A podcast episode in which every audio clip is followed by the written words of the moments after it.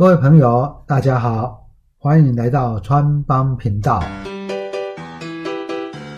我是川川会长黄景川，让川帮你建立理财投资的好观念吧。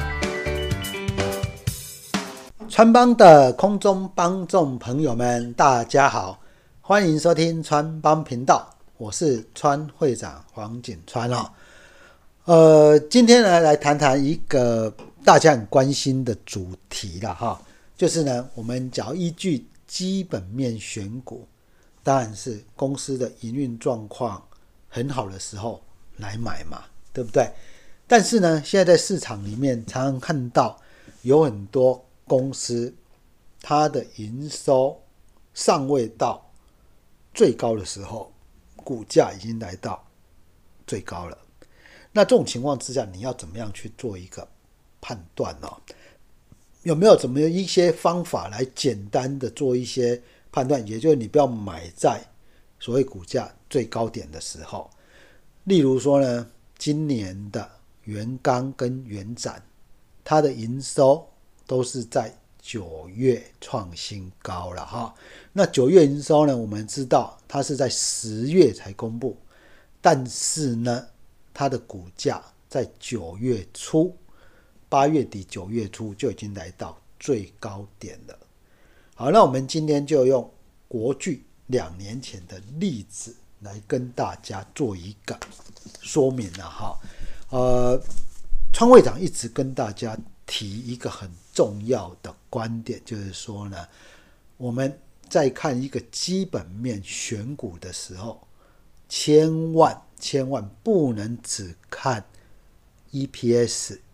跟只看营收这样的角度去思考，你还要再加上其他的指标。但是说啊，考虑太多呢，会不会变很难判断呢？不会哈。你听完创会长今天跟大家讲，你就至少有一个基本的判断准则。我们先来说说呢，在两年前一百零七年，当时候国巨的状况啊，国巨的营收呢？在五月、六月、七月、八月都创新高了哈。好，一百零七年到八月营收都创新高，九月呢营收跟历史新高是差不多的，只有差一趴多而已，两趴哦不算嘛哈，不算真的算很多。那我们来看看国巨当时候的股价呢，在一百零七年。七月初、六月底、七月初，股价就已经是历史最高点一千三百块左右。好，那刚刚所说的，它一直到八月营收都在创新高了哦。那八月说创新高的时候呢，它的股价是在九月十号公布嘛？它的股价，哦，当时候的股价呢，已经剩下多少钱呢？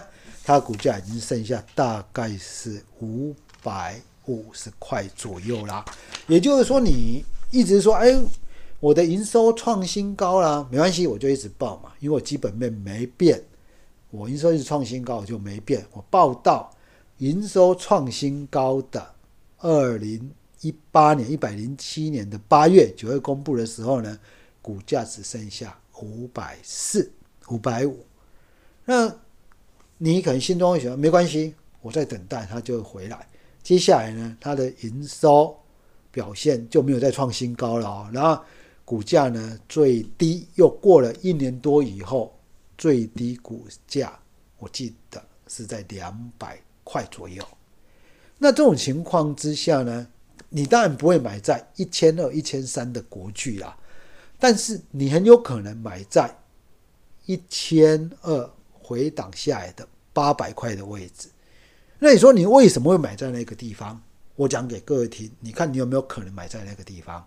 第一个呢，营收创新高也就算了，接下来它的盈余，二一百零七年的第二季单季的 EPS 是二十五块，一百零七年的八月单月份它的 EPS 是十块。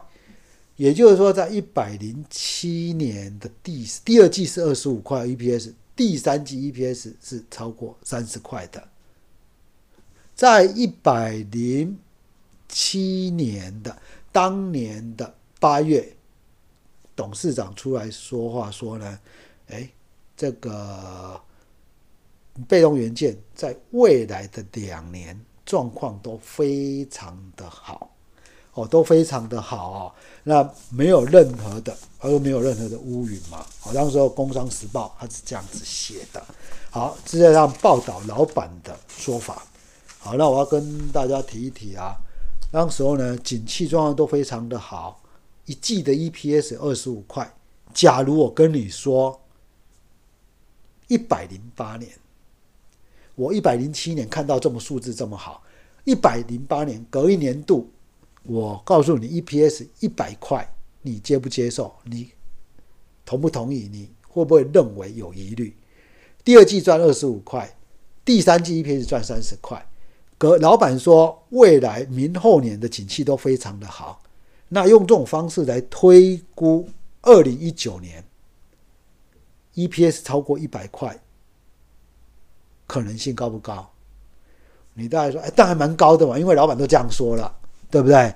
好，那假设 EPS 一百块，你在八百块的时候，你看到，哎，这股价呢从一千二跌下来了，剩下八百块啊，剩下七百块，你会不会觉得很便宜？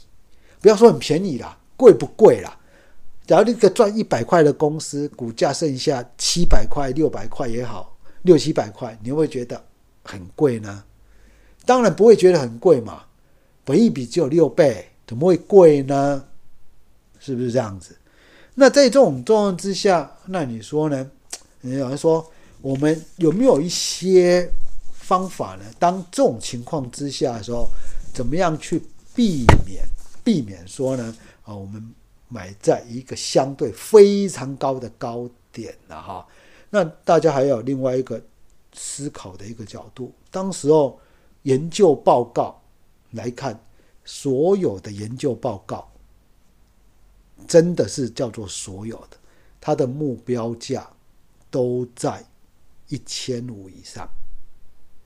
然后呢，几乎没有一个报告说叫做卖出。我讲的是在营收都在创新高这一段时间，大家的报告都写得非常的好。你不管看外资的也好啦，国内的也好。目标价其实都非常的高。当时候你看到这样的状况的时候，你会怎么样去思考？不买，或者 你会说：“哎，这本益比很低，不买。”然后又是很热门的个股，你要怎么样去思考呢？所以呢，我们大概就要跟大家提提一些观点了哈。你怎么样去避免哦买在这种所谓的？哦，营收营收看似非常好，啊，这样的一个情况。第一个，我们要讲几个。第一个，你要先思考产业的本质。产业的本质，你不要想太多了，就用简单去思考。为什么当年的国巨跟今年的元刚、元展都会有这种营收创新高？然后呢，接下来股价已经事先都已经反映了，为什么？因为在制造业，包含的电子业跟有一些制造业来说，它都会有所谓的，因为市场太过于热络而提早备货的状况。今天呢，国巨生产的被动元件在很多地方都需要，那因为市况非常的热络，这热络有可能是短期的因素啦，或怎么样子哈。然后呢，然后会怎么样？人家就会跟你提早下单。本来呢，我要买国巨的这一个被动元件呢，我应该是根据我计划，应该是我库存呢，只要有一定的水位就好了。但是我现在发现市场在涨价，我会怕，我就要赶快怎么样买一大堆进来放。我不要说买一大，多买一些进来放。结果呢，我原来是打算明年才买的，我今年就提早跟你买。那今年提提提早跟你买，它有几个特点是什么？第一个价格一定会上涨嘛，所以当时候国巨涨价涨很多。第二个，造成说我明年的购买力道就会下滑很多。好，今年呢，很多 notebook 的零组件啊，因为新冠肺炎的关系，所以他们都提早备货了。今年的远距，我绝对同意说，即使新冠肺炎结束之后，我们的远距的需求，这个远距的生活一定是常态下去。但是问题就卡在一个地方，今年的元刚元展。七月、八月营七八九月六七八九营收这么好，它是不是一个常态性的？还是说有一些原来是打算明年才买的，我全部都提早到今年就把它做完了？这种可能性有多高？你问川会长，川会长说不知道。但是这种可能性高不高？有吗？因为它都有所谓的存货的。可能性，所以造就了这一个。第一个，你要先去思考产业的本质。在川会长时常所提到的生活概念股里面啊，我我说为什么我们国内的餐饮类股啊，餐饮股，它的本益比都还算蛮高的哦，十八倍、二十倍。为什么？因为餐饮它不具备储存性哦。你今天呢吃王品的东西。你下礼拜你会不会说，我把下个月或明年度全部在这一个月全部全部吃光？不可能的哈，真的，这不可能。就是它的一个可储存性跟电子零组件是不一样的。所以假设它好，真的这代表它的东西是接受度高的，可预期性就会很高。为什么要参与的本益比会这么高？我觉得这是一个很重要的思考。有一些可以有存货，有一些就。不一定有存货了啊，就不不会有存货这样的一个现象。好，那又回过来说，像国巨这样的状况，第一个你就要去思考，它今年的营收这一段时间的营收大幅度成长，会不会是因为未来的需求今年提早了？会不会有这样的一个现象？这一点你要思考一下。好，假设答案是有的，你可能就要考虑它会不会有这样的一个现象。好，这个讲讲是接下来第二个最基本的状况是，你要用市值营收比去判断它股价是不是反应过头了啊？我。我常常都觉得说，这是一个非常非常好的工具了哈。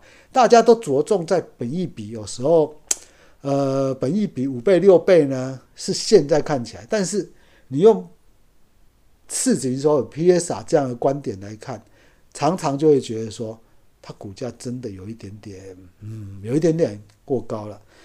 今年呢，原刚原展哦，哦，川会长在川川家族其实都有提了哈，川在。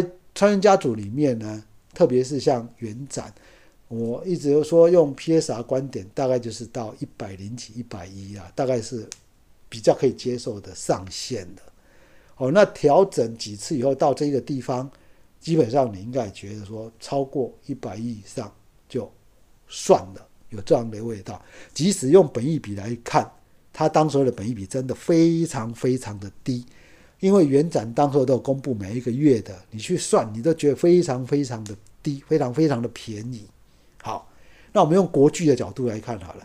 国巨呢，你知道吗？在一千块左右的时候，就算用比较乐观的 PSR 去去用比较乐观的市值营收比，我一下就简称叫做 PSR，它的值呢，大概。也有在五点五，那你知道吗？在川会长的统计里面，说实在，只要超过四以上，但有一些公司非常高啦，四以上我都觉得是不算非常便宜了，不算便宜了。不管你是在哪一个族群呐，你不管是在哪一个族群，PSR 四以上基本上都不算便宜了，更何况国剧。它真的可以用最高族群那一个那一个去看待它的 PS 好吗？这个是一个打一个问号。但是当时候它的股价已经明显的偏高了，用市值营收比的角度来看，已经明显偏高了。哦，那这个是用最新修正的哦，更不用说它第一次涨到一千多块的时候，它的市值营收比是八倍，对不对？好，这是第二个，你要用市值营收比去思考。所以，我也可以跟听众朋友啊，跟参友们跟大家分享一下，例如说，现在王品的 PS 啊，其实是偏低的，有朝一日它只要来到。族群的大概合理位置，当时候一定会有很多的利多消息，你自己就要评估一下了啊！哦，例如说，你假如说啊，你现在喜欢像你有像王品这样的个股，现在看起来 PS 啊偏低，哦，在。川川家族里面，我都有分析哈，你可以去川川家族来看。那这种情况之下，你会觉得好像还算可以。但有朝一日市值营收比假设真的偏高，那这个偏高有可能股价涨太多啊，有可能营收掉下来啊，这都有可能嘛。那这种情况之下，你自己要能够思考一下。第三个，你可以判断的原因是什么？有没有内部人申报转让，或者是？有没有创始者或大股东卖股票？这是一个警讯啊！当然，有时候我们说股股价涨太多，假设是你啊，内部人，你卖一些股票也无可厚非。但是我们有时候很难判断，说他卖股票是因为因为未来业绩开始要往下呢，还是？它纯粹只是逢高获利了结，到底是哪一个？